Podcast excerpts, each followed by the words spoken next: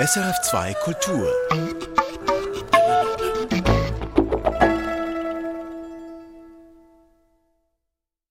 Das Passage Feature heute mit einem Blick in die US-amerikanische Comic-Geschichte. Denn vor genau 100 Jahren kam Will Eisner zur Welt. Eisner hat das amerikanische Comic geprägt wie kaum ein anderer. Superhelden sucht man bei Will Eisner allerdings vergeblich. Dafür schuf er 1940 mit Spirit einen maskierten Detektiv, eine der interessantesten und komplexesten US-amerikanischen Comicfiguren. Über 30 Jahre später, mit 61 Jahren, revolutionierte Will Eisner mit dem Comic-Roman Ein Vertrag mit Gott des Comic-Genre erneut. In diesem Alterswerk thematisierte Eisner sein jüdisches Erbe, ethnische Vorurteile, Immigration und den amerikanischen Traum.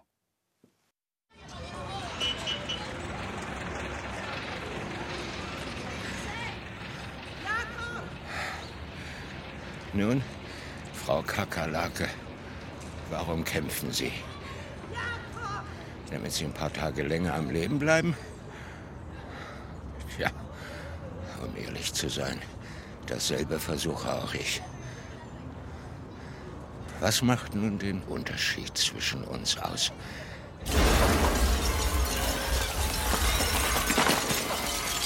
When you're talking about two uh, mutants trashing each other on an alien planet. You're really not talking about the human condition, no?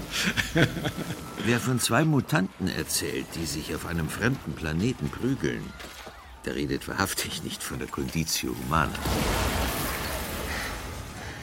Sie sind eine Kakerlake, die einfach leben will.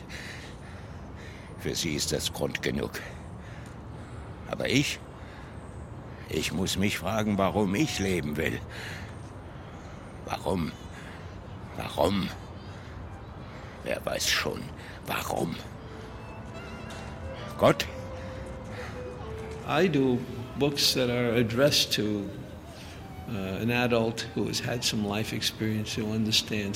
Ich erzähle Geschichten für erwachsene Menschen, die wissen, was Herzschmerz bedeutet. Und die sich die Frage nach Gott und nach dem Sinn des Lebens auch schon gestellt haben.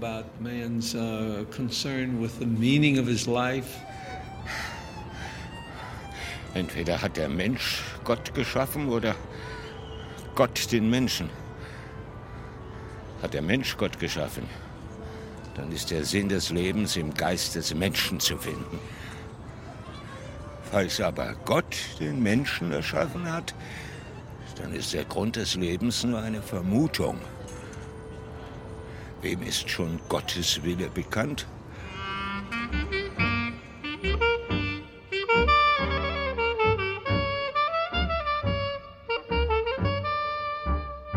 Von Kakerlaken, Gott und einem maskierten Helden. Der amerikanische Comicautor Will Eisner. Ein Feature von Christian Gasser. Comics, as we know it, is a literary, in my opinion, is a literary medium. Der Comic ist eine literarische Ausdrucksform. Der Comic ist in der Lage, mehr als nur Witze zu erzählen oder gewalttätige Action zu inszenieren.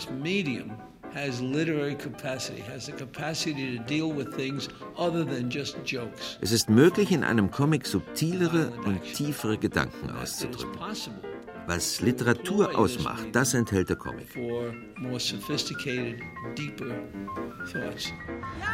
Wie auch immer. In beiden Fällen stecken der Mensch wie die Kakerlake in ernsten Schwierigkeiten. Der Wunsch zu leben scheint unsere einzige Gemeinsamkeit zu sein. It's um, probably the fastest growing, most proliferating print media in Western culture. Der Comic ist vermutlich das Medium in der westlichen Kultur, das sich am schnellsten ausbreitet. It is now occupying the space between print alone and film. Im Norden von Central City, auf einem Hügel, der die Metropole überblickt, liegt der verlassene Wildwood-Friedhof. Hier, verborgen im wuchernden Unkraut, ist das Versteck des Spirit. Früher war ich Danny Colt. ein Privatdetektiv. Am 2. Juni 1940, während meines ersten Auftritts als Comicfigur, fiel ich einem Säureangriff von Dr. Cobra zum Opfer. Ich war nur scheintot. Ein paar Stunden später war ich wieder auf den Beinen und legte Dr. Cobra das Handwerk. Totgeglaubte leben besser, sagte ich mir. Und als Central Cities Polizeichef Commissioner Dolan mich fragte, Was hast du nun vor, Junge? antwortete ich, Tot bleiben und den Job des Spirit machen. Sie wissen, Dolan, es gibt Verbrechen und Verbrecher, gegen die die Polizei nichts ausrichten kann. Aber der Spirit ist dazu in der Lage. Er steht außerhalb des Gesetzes.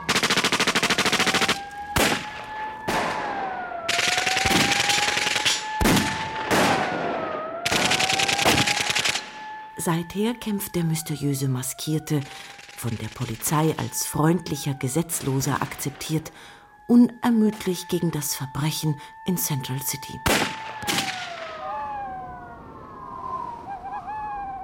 Seit Januar 2005 bin ich weniger allein im Wildwood Friedhof.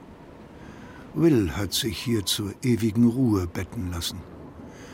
William Irwin Eisner, 6. März 1917 bis 3. Januar 2005, steht auf seinem Grabstein. Er war 87, als er starb.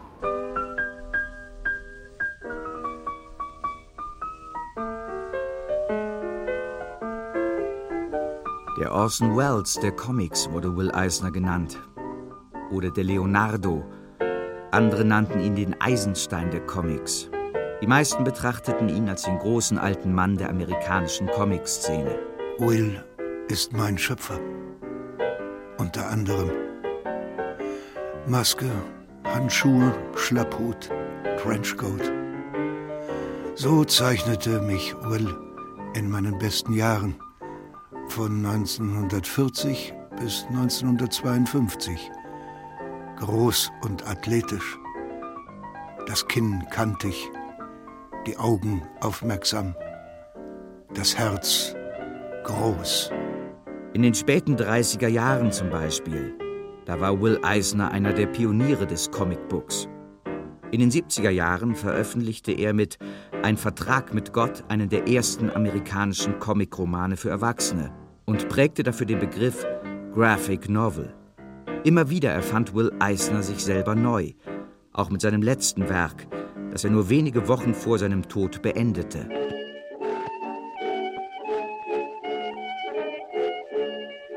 Das Komplott, die wahre Geschichte der Protokolle der Weisen von Zion, ist ein grafischer Essay über die Entstehung und Wirkung eines fiktiven Dokuments aus dem frühen 20. Jahrhundert, das von Antisemiten bis heute als Beweis für die Theorie der jüdischen Weltverschwörung missbraucht wird. Ich habe immer gerne experimentiert. Die tiefste künstlerische Befriedigung empfinde ich, wenn ich der Erste auf dem Gipfel bin.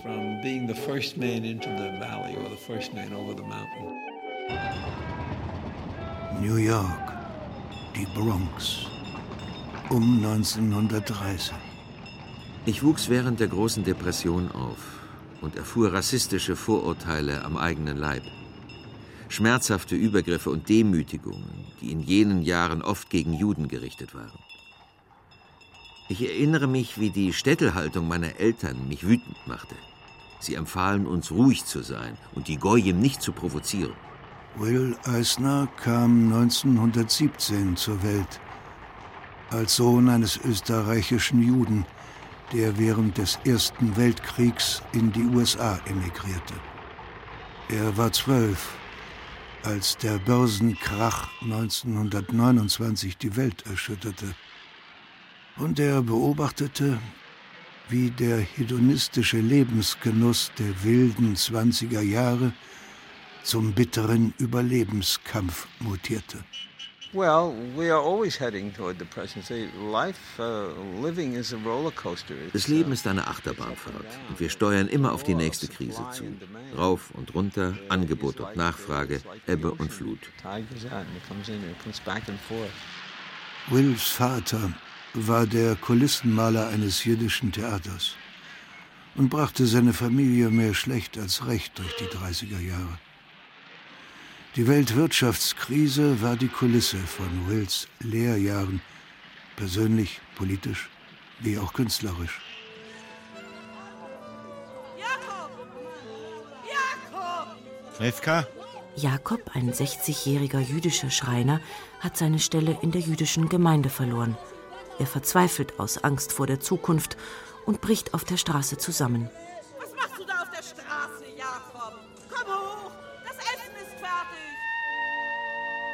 Life Force aus dem Jahr 1988 ist ein frühes Beispiel einer Comic-Reportage. Will Eisner verbindet Fiktionen und Fakten, Privates und Politisches zu einer Doku-Fiktion über das Leben in der Bronx während der Weltwirtschaftskrise. Er erzählt keine lineare Story, er entwirft ein komplexes Sittengemälde. Heute würden Sie das vermutlich eine Soap-Opera nennen. Und verknüpft die Schicksale der Figuren zu einem emotionalen Kaleidoskop um den amerikanischen Traum und seine Schattenseiten. Amerikaner und Immigranten, Juden, Italiener, Latinos und Iren, Reiche und Arme, Priester und Mafiosi, ehrbare Bürger und Ganoven, Aufsteiger und Abgestürzte. Und Kakerlaken. Unendlich viele Kakerlaken. It's a simple idea. You work hard and you build for yourself. Der amerikanische Traum ist einfach und unverwüstlich. Mit harter Arbeit baut man sich die kleine Welt, in der man sein Glück vermutet. Ein Haus, eine Familie, ein Auto und genügend Geld für den Urlaub. Und Freiheit natürlich. Freedom, of course. Was ich will, Rivka. Meinen Traum will ich zurück. Den Traum von etwas, was hätte sein können. Hoho, mein Jakob ist ein Philosoph. In all diesen Jahren hast du nicht genug für ein anständiges Leben verdient. Und kaum hast du ein paar Dollar, bist du schon der große Träumer. Was will denn ein Mann deines Alters? Ich will keine Kakerlake sein. Dann geh doch, Herr Kakerlake. Ich will nichts von dir. Morgen bin ich vielleicht schon tot. Human beings are constantly Ich glaube an das Leben. Der the Mensch sucht they ständig created nach. Lösungen für die Probleme, die er selber geschaffen hat. Essentially, the fundamentals of life will continue. Als Zeitungsjunge lernte Will nicht nur das Leben in New York der Depression kennen, sondern auch die klassischen Comicstrips der 20er und 30er Jahre, die in den Tageszeitungen und ihren Sonntagsbeilagen abgedruckt wurden. Oh yes, oh yes. I used to read it uh, on Sundays. Also used to read short stories a lot, and they were really wonderful training for what I was going to do later. Ab Mitte der 30er Jahre, er war noch in der Highschool, putzte er die Klinken von Zeitungsredaktionen und Presseagenturen, um seine Zeichnungen und Comics zu verkaufen. I knew instinctively when I started that this was an independent medium with characteristics of its own. Von Anfang an spürte ich instinktiv, dass Comics eine selbstständige Ausdrucksform sind. Und bereits 1940 war ich davon überzeugt, dass dieses Medium eine eigenständige Kunstform ist. Im Gegensatz zu den meisten meiner damaligen Kollegen, die in den Comics nur einen vorübergehenden Job auf dem Weg nach oben oder in die Galerien sahen, war ich sehr zufrieden damit, ein Comiczeichner zu sein. Für mich waren die Comics von Anfang an die Ausdrucksform meines Lebens. Das Jahr 1929 markierte auch in der Geschichte der Comics einen Einschnitt. Die Zeiten waren hart. Amerika brauchte neue Helden. Zwei aus der Pulp-Literatur berühmte Figuren erfüllten diese Funktion und wurden zu Comichelden. Der Affenmensch Tarzan und Buck Rogers. der Raumfahrer aus dem 25. Jahrhundert. Der Abenteuercomic war geboren. Terry and the Pirates, Flash Gordon, Prinz Eisenherz, Dick Tracy und nicht zuletzt auch das Phantom, der erste Comicheld, der einen hautengen Anzug trug. Diese neuen Helden meisterten nicht nur jede noch so gefährliche Lebenslage, sie setzten sich auch, ganz im Geiste von Roosevelts New Deal, immer wieder für die Armen und Unterprivilegierten ein, für Witwen und Waisen und andere Opfer. In den 30er Jahren wurde außerdem das Comic Heft erfunden. Im Gegensatz zum Comic Strip in der Tageszeitung, der sich an ein sehr breites Publikum richtete, konnte das Comic Book zielgruppenorientiert vermarktet werden. Als besonders lukrativer Markt für die 10-Cent-Hefte erwiesen sich junge Männer. Und die forderten Abenteuer, möglichst spektakuläre, Testosteron gesteuerte Abenteuer. More powerful than a locomotive. Able to leap tall buildings at a single bound. Look, up in the sky. It's a bird. It's a plane. It's Superman. 1938 war der Höhepunkt dieser Entwicklungen. Superman erlebte sein erstes Abenteuer in einem Comicbook, nachdem sämtliche Zeitungen die Figur jahrelang abgelehnt hatten. Superman, fanden sie, war einfach zu pubertär. The function of a superhero is to provide a uh, mythological hero for the public. Superhelden sind moderne, mythologische Helden. Bezeichnenderweise tauchte Superman auf, als die westliche Zivilisation von den Nazis bedroht wurde. Diese militärische Macht ließ sich offenbar nur mit einem noch stärkeren Helden bekämpfen.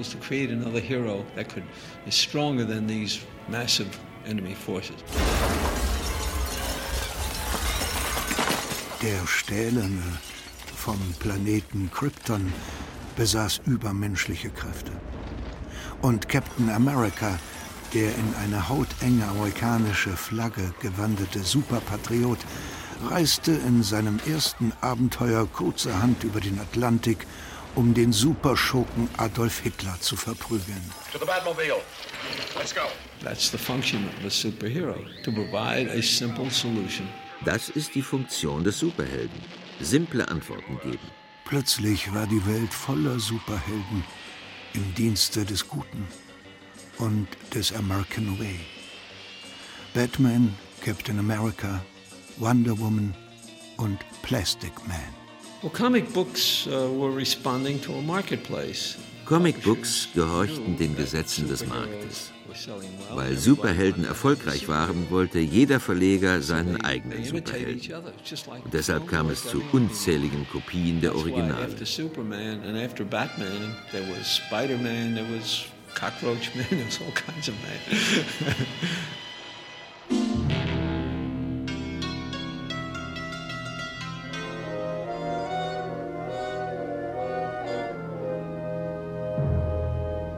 Zu meinem Glück hatte Will nur wenig für Superhelden übrig.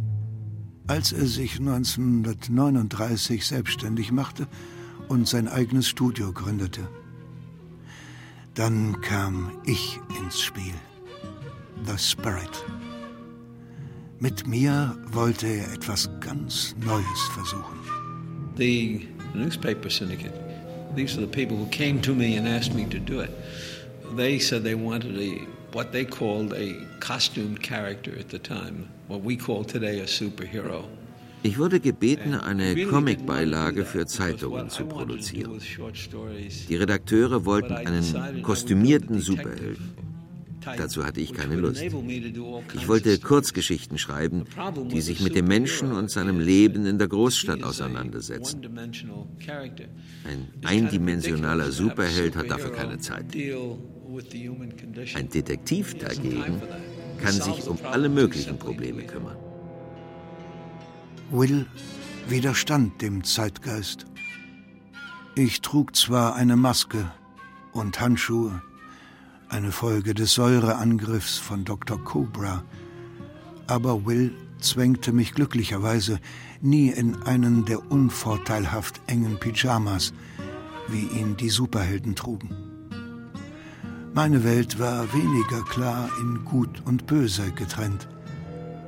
Und mir fehlte auch die Superkraft. Human condition, uh, human relationships, more than uh, a morality story. Uh, es ging mir mehr um die Conditio Humana als um Moral. Meistens erzählte ich Geschichten über Menschen und Beziehungen.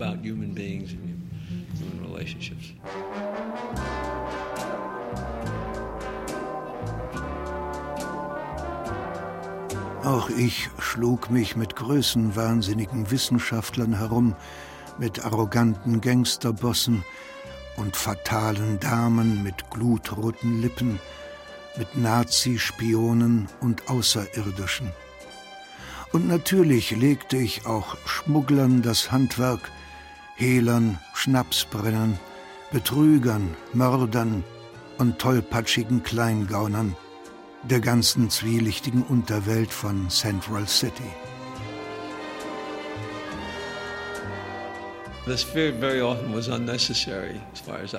In vielen Geschichten war der Spirit durchaus überflüssig.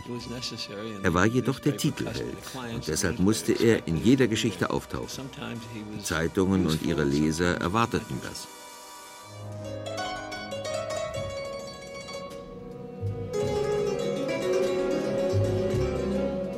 Meine interessantesten Abenteuer erlebte ich mit ganz normalen Menschen. Kleine Angestellte oder geschuhriegelte Pantoffelhelden. Erbärmliche, mitleiderregende Verlierer, die auf die schiefe Bahn gerieten. Arme Kerle. Sie nutzten den kleinen Betrug, um ihre großen Träume zu verwirklichen. Mehr als einen ließ ich laufen. The Spirit was never very successful in competing with Batman and Superman because it wasn't addressed to that audience. Während die Superhelden den amerikanischen Lesern suggerierten, sie könnten die Welt retten, begnügte sich der Spirit am liebsten mit der Rolle des mitfühlenden Beobachters kleiner sozialer Großstadtdramen. Er reflektierte die amerikanische Realität jener unruhigen Jahre während und nach dem Krieg, in denen sich der American Way of Life neu definierte und der Konjunkturschub neue Ungerechtigkeiten schuf und viele Opfer forderte. Ich schrieb nicht für junge Superheldenfans, sondern für eine sehr breite Leserschaft, für Erwachsene, für Familien. Ich arbeitete an einer literarischen Ausdrucksform. Ich betrachtete meine Comics als Short Stories und ich wollte die Anerkennung einer gebildeten Leserschaft. Das ist vermutlich der Grund, warum der Spirit bis heute überlebt hat. Seine Abenteuer waren eher klassische Stories als Zeitgeistware. The real reason I use sequential art is because sequential art ich nenne Comics sequentielle Kunst, weil diese Bezeichnung die Ausdrucksform genauer und vollständiger umschreibt als Comics. Comic kommt von komisch und das trifft auf meine Bücher beim besten Willen nicht zu. Ein Bild ist nicht notwendigerweise ein Comic, weil es aus abstrahierten Figuren und Sprechblasen besteht. In Wahrheit ist eine Comiczeichnung ein impressionistisches Kunstwerk. Der Betrachter eines Bildes von Picasso wird ehrfürchtig ausrufen, oh, das ist Kunst, während er die Zeichnung eines berühmten Comiczeichners mit einem Ach, das ist ja ein Comic abtun wird.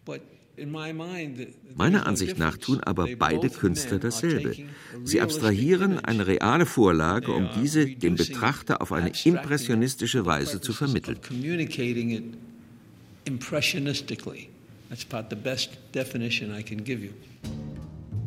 Bereits in meinen frühen Geschichten spielte Will virtuos mit der Bildsprache der Comics. Im Lauf der Jahre wurde sein Umgang mit Seitenlayout, Bildgröße und Sprechblasenform immer kühner. Seine Zeichnungen brachen aus ihren Rahmen. Er gestaltete die Seiten nicht als Folge von kleinen Einzelbildern, sondern als grafische Einheit. Seine formalen Experimente waren aber nie Selbstzweck. Will Eisner stellte sie immer in den Dienst einer flüssigen und spannungsvollen Narration.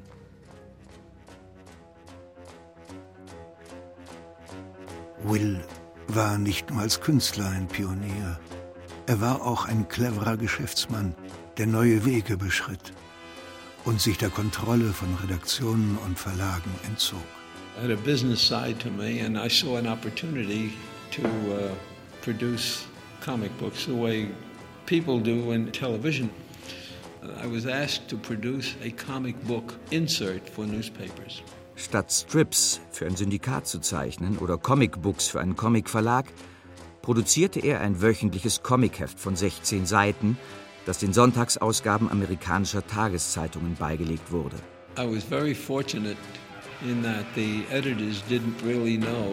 Ich hatte Glück, dass die Redakteure keine Ahnung von Comics hatten und sich deshalb kaum einmischten.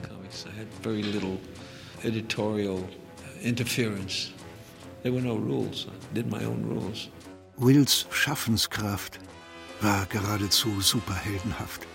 Unter fünf Pseudonymen und in fünf unterschiedlichen Stilen zeichnete er fünf verschiedene Serien wie Black Hawk oder China Queen of the Jungle. Auf der Suche nach seinem eigenen Stil ahmte Will die Genres und Stile nach, die gerade populär waren. First I worked alone and then I started a studio, really it's a commercial venture. That was a result of uh, absolute necessity. I didn't have the money to put a staff together. Der Erfolg stellte sich bald ein. Die Beilage erreichte eine Auflage von 5 Millionen. I had uh, people working for me, I had people doing backgrounds. I always did the faces and the heads myself, and as time went on, I got busier and busier. I had people helping. Toward the end, the spirit was a composite of, of studio work. Und er behielt die Rechte an seinen Figuren. I did not want to sell the rights entirely to my work. But the publishers did not want to deal with me on that basis. So I had only one choice that is, to be my own publisher.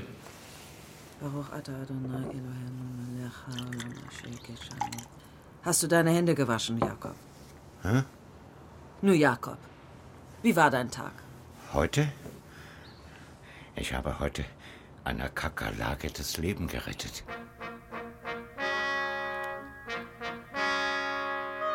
You don't have to learn how to see. You don't have to take a course in seeing or learn it in school. You do have to learn words German, French, Italian, Spanish, English. These are all codes. You have to memorize it in order to be able to communicate it. Im Gegensatz zur Sprache müssen wir das Sehen nicht lernen. Die Sprache ist eine verhältnismäßig langsame und schwerfällige Kommunikationsform.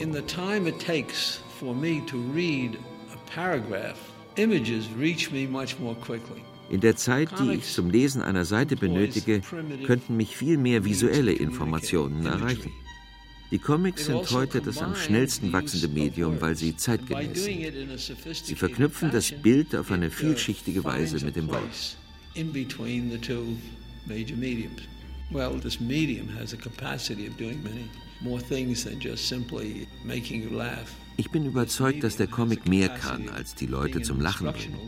Er kann auch ein sehr wirkungsvolles erzieherisches Werkzeug sein.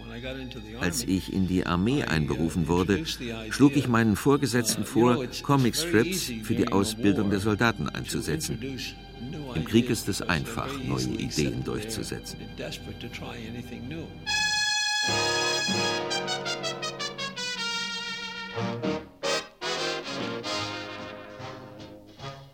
Sie erinnern sich, Superman und Captain America haben weder Hitler aufgehalten noch Pearl Harbor verhindert.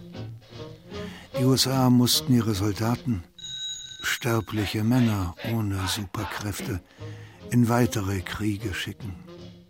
Auch Will Eisner wurde 1941 in die Armee eingezogen. Für mich waren die Aussichten einen Moment lang düster. Aber ich hatte Will unterschätzt.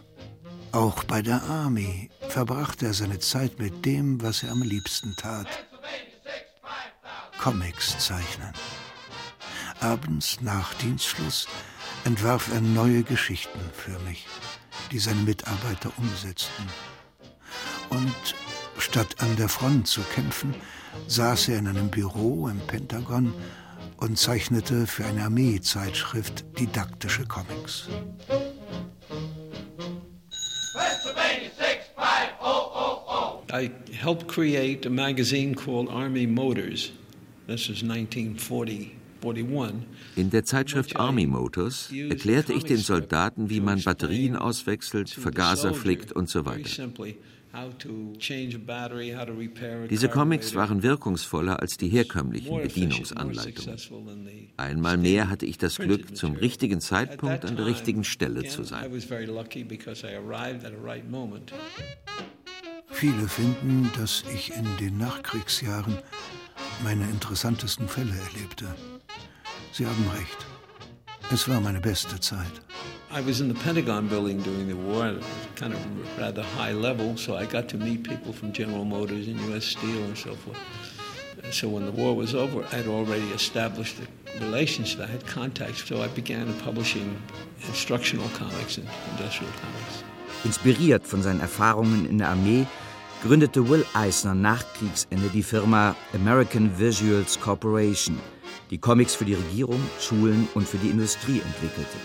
By 1952, I had a, a company that was very successful and very demanding. And so I had to drop the spirit 1952 war meine Firma American Visuals so erfolgreich, dass ich den Spirit aufgeben musste.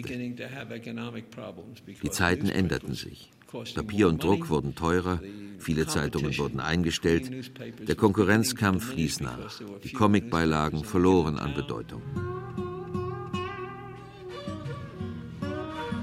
Die meisten Superhelden verschwanden nach dem Krieg so schnell, wie sie ein paar Jahre zuvor aufgetaucht waren. An ihre Stelle traten Comics, die den Nerv der Nachkriegszeit besser trafen als eskapistische Fantasien. Schwarz-weiße Hardboiled-Krimis, und blutrünstige Horrorgeschichten. In the 1950 in the United States, a Dr. Frederick Wortham, who was a psychologist, a psychiatrist, was studying juvenile delinquency. 1950 uh, beschäftigte sich der Psychiater Frederick Wortham mit Jugendkriminalität. Er besuchte Gefängnisse und fragte die Insassen über ihre Lesegewohnheiten aus. Die meisten antworteten, sie lesen Comics. Deshalb verfolgerte er seinen Comics schlecht. Bis heute konnte die These wissenschaftlich nicht belegt werden. Bis heute füllt sie dennoch die Köpfe gutmeinender Erziehungsberechtigter und führt immer wieder zum Ruf nach Zensur. Es ist eine Tendenz der Kulturkritiker, das Medium, also den Botschafter, für die Botschaft zu verurteilen. Mit anderen Worten, wenn Ihnen der Botschafter eine schlechte Botschaft bringt, erschießen Sie doch den Botschafter.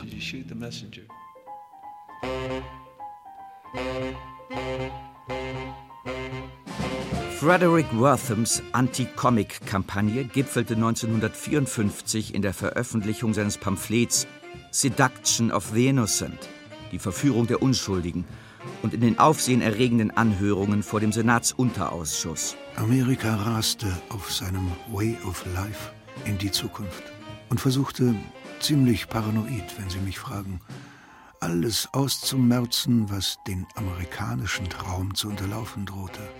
McCarthy machte Jagd auf Kommunisten. Wortham machte die Comics mundtot. Und bald würde sich J. Edgar Hoovers FBI mit dem Rock'n'Roll beschäftigen. Die Comicverleger fanden im amerikanischen Senat und in der Öffentlichkeit wenig Verständnis. Um staatlicher Zensur vorzubeugen, verabschiedete die Comicindustrie 1954 den Comic Code, der detailliert vorschrieb, wie viel Sex und Gewalt den jugendlichen Lesern zuzumuten sei. Sex und Drogen waren absolut tabu. Das traditionelle Familienbild war sakrosankt. Eine übertriebene Darstellung von Gewalt war untersagt. Und es war verboten, erwachsene Autoritäten in Frage zu stellen oder gar lächerlich zu machen. Das neue Motto hieß, Verbrechen zahlt sich nicht aus. Damit schützten sich die Verleger uh, vor der Zensur. Sie behaupteten, dank dieser moralischen Lektion seien ihre Comics eine pädagogisch wertvolle Lektüre für Kinder. Die Folgen waren verheerend. Viele kleine Verlage mussten schließen. Über die Hälfte der Heftserien wurde eingestellt. Keiner wagte es, Comicbooks für erwachsene Leser zu veröffentlichen.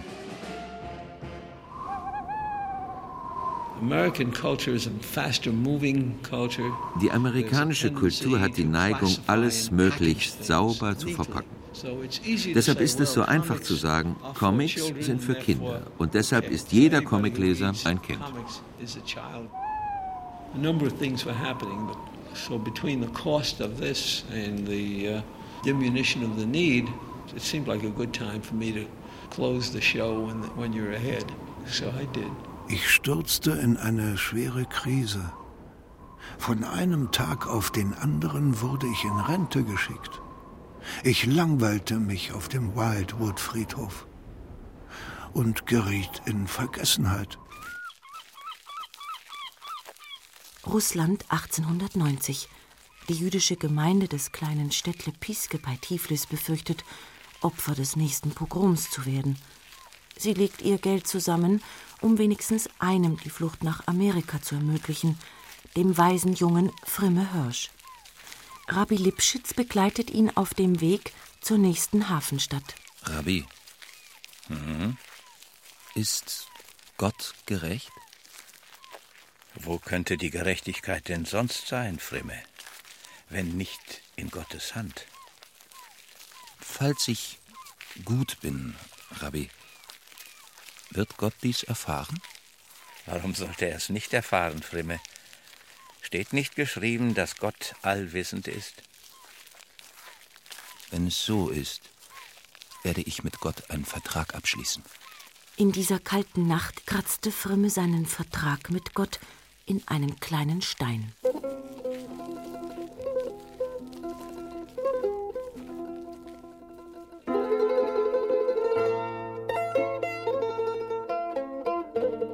1972 or 73, I had already sold 1972, 73 hatte ich meine Verlage bereits verkauft und dachte über die Zukunft nach.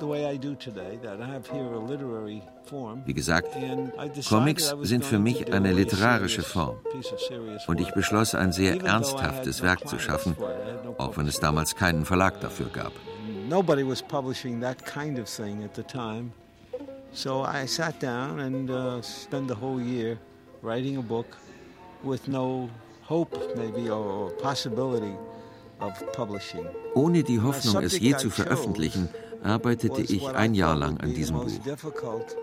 Ich wählte ein Thema aus, das ich für besonders anspruchsvoll hielt und das in dieser Ausdrucksform nie zuvor umgesetzt worden war. Die Beziehung zu Gott. Frimme Hirsch ließ sich in der hassidischen Community von New York nieder und befolgte treu und redlich die Bedingungen seines Vertrags mit Gott. Frimme Hirsch war ein guter Mensch. Und doch geschieht das Unvorstellbare. Mr. Hirsch, Ihre Tochter ist gestorben. In dieser Nacht trat Frimme Gott gegenüber. Du hast den Vertrag gebrochen, Gott. Und das alte Mietshaus an der Dropsy Avenue erzitterte unter der Wucht des Zwiegesprächs. Wenn Gott vom Menschen verlangt, dass er seine Verpflichtungen einhält, ist dann nicht auch Gott dazu verpflichtet?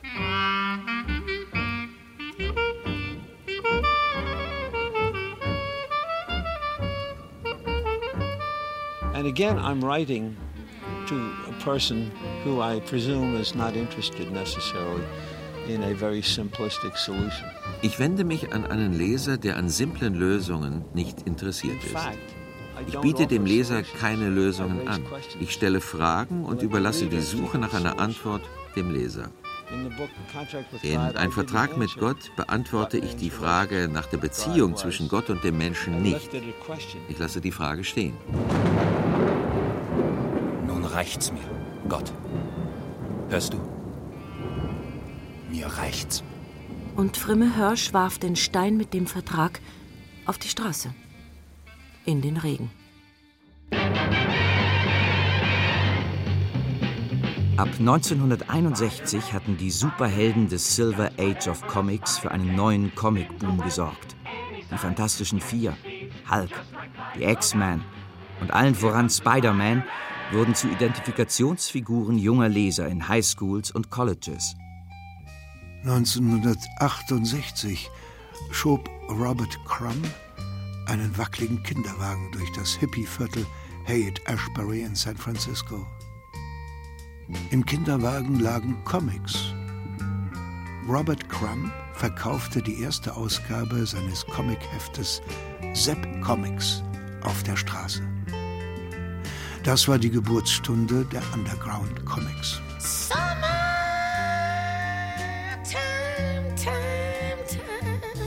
Statt Fluchtmöglichkeiten in parallele Fantasiewelten zu gewähren, spiegelten die Underground-Comics den gesellschaftlichen Aufbruch der 60er Jahre wider und redeten offen von Politik, Sex, Drogen und Rock'n'Roll. Der Comic Code interessierte die neue Autorengeneration nicht. Sie verwendete andere Vertriebskanäle und richtete sich an eine neue Leserschaft. Die Szene hatte lange nichts mehr von Will Eisner gehört. Dann erlebte sie eine Überraschung. Ich stand in der verrauchten Ecke eines überfüllten Raums und wurde ein paar langhaarigen Typen aus der kalifornischen Underground-Szene vorgestellt. Art Spiegelman, Spain Rodriguez und Dennis Kitchen und andere. Will Eisner besuchte ein Comic-Festival. In den frühen 70ern war er Mitte 50. Wie immer in einem hellen Anzug und spiegelblank polierten Schuhen und diskutierte leidenschaftlich mit den Underground-Zeichnern. Sie waren sehr, sehr literarisch und intellektuell. Und ich sagte mir, mein Gott, diese Jungs tun genau das, wozu ich Comics schon immer für fähig hielt. Das eröffnete mir eine völlig neue Welt. Die Bildsprache und die Inhalte von Eisners frühen Comics waren weit entfernt von der Radikalität des Underground.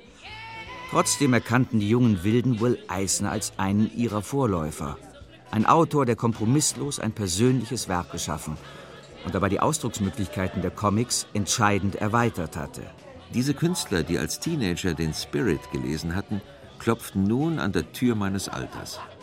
Und ich wusste, dass ich etwas sehr Reifes vorlegen musste, um auch in Zukunft ihre Aufmerksamkeit zu genießen. Ich nahm die Herausforderung an.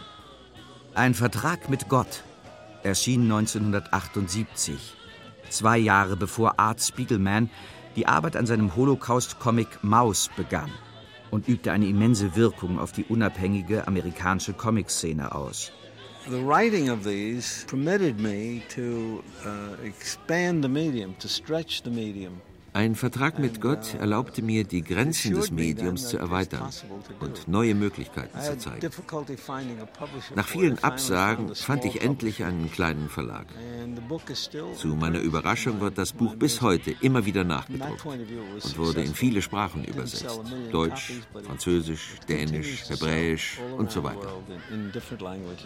Ein Vertrag mit Gott breitete die Themen aus, die Will Eisner bis zu seinem Tod beschäftigen sollten. Sein jüdisches Erbe, das Leben im Melting Pot New York, zwischenmenschliche Beziehungen und ethnische Vorurteile, Immigration, Armut, Wirtschaftskrisen und der amerikanische Traum.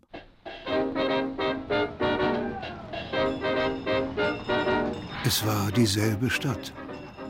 Sie hieß nicht mehr Central City, sondern New York City. Genauer die Bronx. City is a big theater. Life is moving there at a tremendous rate. It's compacted into high intensity. Städte sind Theaterbühnen. Das Leben ist schnell und intensiv. Man kann in kürzester Zeit viele Geschichten erzählen, vor allem meine Art von Geschichten, in denen es nicht um Gewalt oder Rache geht, sondern um subtile zwischenmenschliche Beziehungen und den Kampf ums Überleben.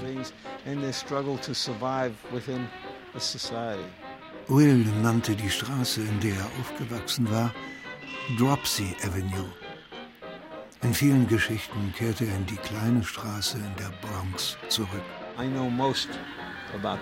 Ich schreibe gerne in der Vergangenheitsform. Zum einen ist die Vergangenheit abgeschlossen und ich habe die Möglichkeit, sie zu reflektieren und zu verstehen. Zum anderen war es eine einfachere Zeit und es ist leichter, komplexe Ideen in einem einfacheren Kontext zu vermitteln. Ich saß auf meinem Grabstein im Wildwood-Friedhof und beobachtete, wie sich Wills menschliche Komödie entfaltete. Eigentlich, sagte ich mir, eigentlich inszeniert er ähnliche Dramen wie 50 Jahre zuvor. Eigentlich beschäftigt er sich mit den gleichen Menschen und ihren kleinen Schicksalen wie früher in meinen Geschichten. People are little. Menschen sind klein. Je größer die Stadt, desto kleiner das Individuum. Wir sind so besessen von unserer Bedeutung, dass wir uns zu selten im Kontext eines Ganzen wahrnehmen. In Eisners Alterswerk gab es keinen Detektiv mehr. Es gab keinen Spirit, der die Fälle entwirrte und das Chaos zu ordnen versuchte. Ich beobachtete und machte mir meine Gedanken, doch wäre einer wie ich ohnehin nicht imstande gewesen, Lösungen anzubieten. Wills Geschichten waren zu komplex und zu subtil. Die Zeiten hatten sich geändert, die Fragen blieben offen, und für Helden wie mich gab es keinen Platz mehr.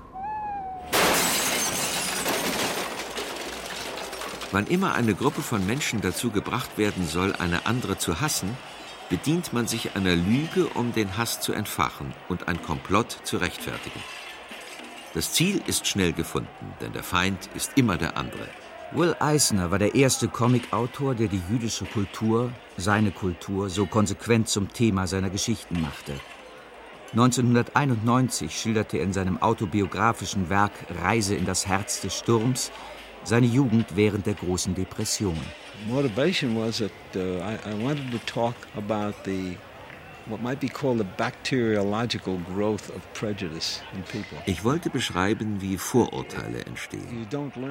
Der Mensch scheint Vorurteile nicht bewusst zu lernen. Vorurteile scheinen in uns zu wachsen, wie Bakterien.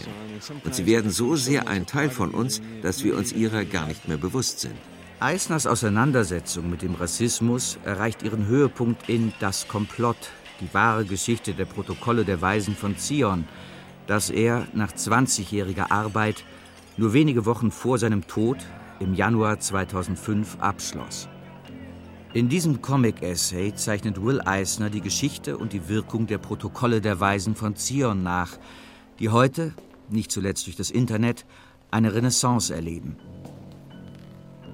Die Protokolle der Weisen von Zion erschienen 1905 in Russland im Verlag des Mystikers Sergei Nilus, der dem Zaren nahestand. Sie basierten, so behaupteten ihre Herausgeber, auf geheimen Dokumenten vom Zionistischen Kongress in Basel aus dem Jahre 1897. In 24 Protokollen hatten die Juden angeblich die Strategien entworfen, die sie anwenden würden, um gemeinsam mit den Freimaurern und Illuminaten die Weltherrschaft zu ergreifen. Ich bin überzeugt davon, dass eine weitreichende Verschwörung die Bewohner Russlands aufhetzt. Dieses Übel bedroht die Monarchie an sich. Es muss mit mächtigen Waffen bekämpft werden. Waffen?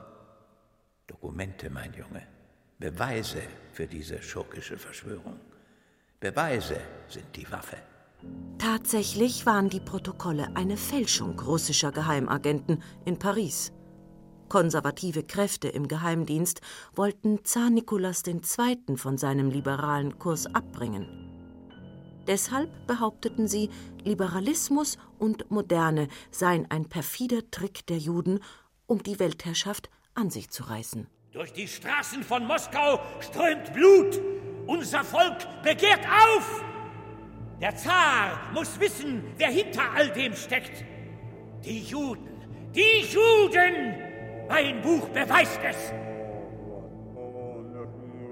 Verfasst wurden die Protokolle 1898 vom russischen Aristokraten Mathieu Golowinski, einem skrupellosen Anwalt und Propagandisten. Aus Zeitmangel begnügte er sich damit, die französische Streitschrift Dialog zwischen Machiavelli und Montesquieu in der Hölle für seine Zwecke umzuschreiben. Wichtiger und letztlich weit beklemmender als die Aufarbeitung ihrer Entstehung ist jedoch Eisners Beschäftigung mit ihrer Wirkungsgeschichte. 1921 deckte der britische Journalist Philip Graves auf, dass es sich bei den Protokollen der Weisen von Zion um eine Fälschung handelte. Doch da war es bereits zu spät. Die Pogrome in Russland, die Rassentheorien der deutschen Nazis, das antisemitische Machwerk Der internationale Jude des amerikanischen Kapitalisten Henry Ford. Die Protokolle dienten und dienen allen als ideologischer Unterbau. Vorurteile sind wie Bakterien, wie Viren. Haben sie sich einmal irgendwo eingenistet, lassen sie sich kaum bekämpfen. Und schon gar nicht mit rationalen Argumenten.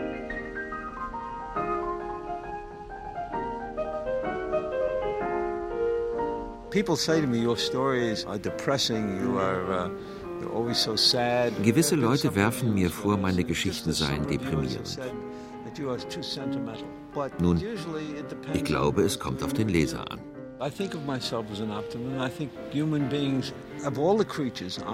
Ich selber halte mich für einen Optimisten. Ich bin überzeugt, dass der Mensch lernen wird zu überleben. Der Mensch ist vermutlich das einzige Lebewesen auf diesem Planeten, das die Frage Warum stellt und auf der Suche nach der Antwort auf die Lösung seiner Probleme stößt.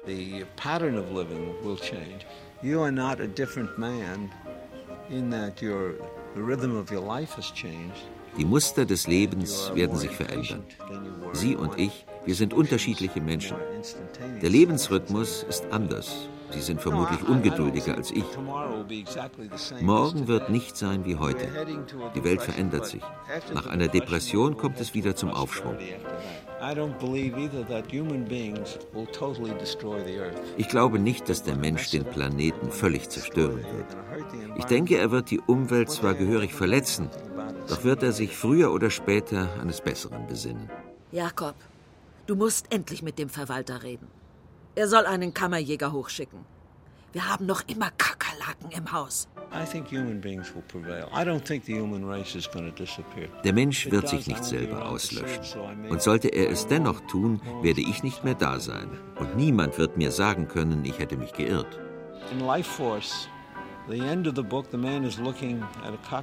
Am Ende von Life Force betrachtet Jakob eine Kakerlake. Er wird sich bewusst, dass die Kakerlake das älteste Lebewesen auf diesem Planeten ist. Und er fragt sich, inwieweit bin ich anders als diese Kakerlake? Versuchen wir nicht beide zu überleben? When the reader closes the book, I want the reader to think about that.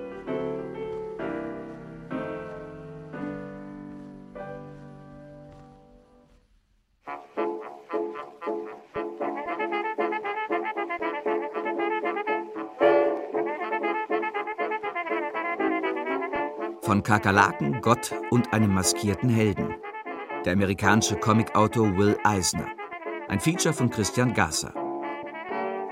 Es sprachen Renate Fuhrmann, Walter Gontermann, Andreas Grothka, Hans-Joachim Krietsch, Jochen Langner, Horst Mendroch, Ernst August Scheppmann und Caroline Schreiber. Technische Realisation Olaf Dettinger. Regieassistenz Stefan Fries. Regie Thomas Blockhaus. Redaktion Gisela Korvis. Eine Produktion des Westdeutschen Rundfunks 2005. Erfahren Sie mehr über unsere Sendungen auf unserer Homepage srf.ch.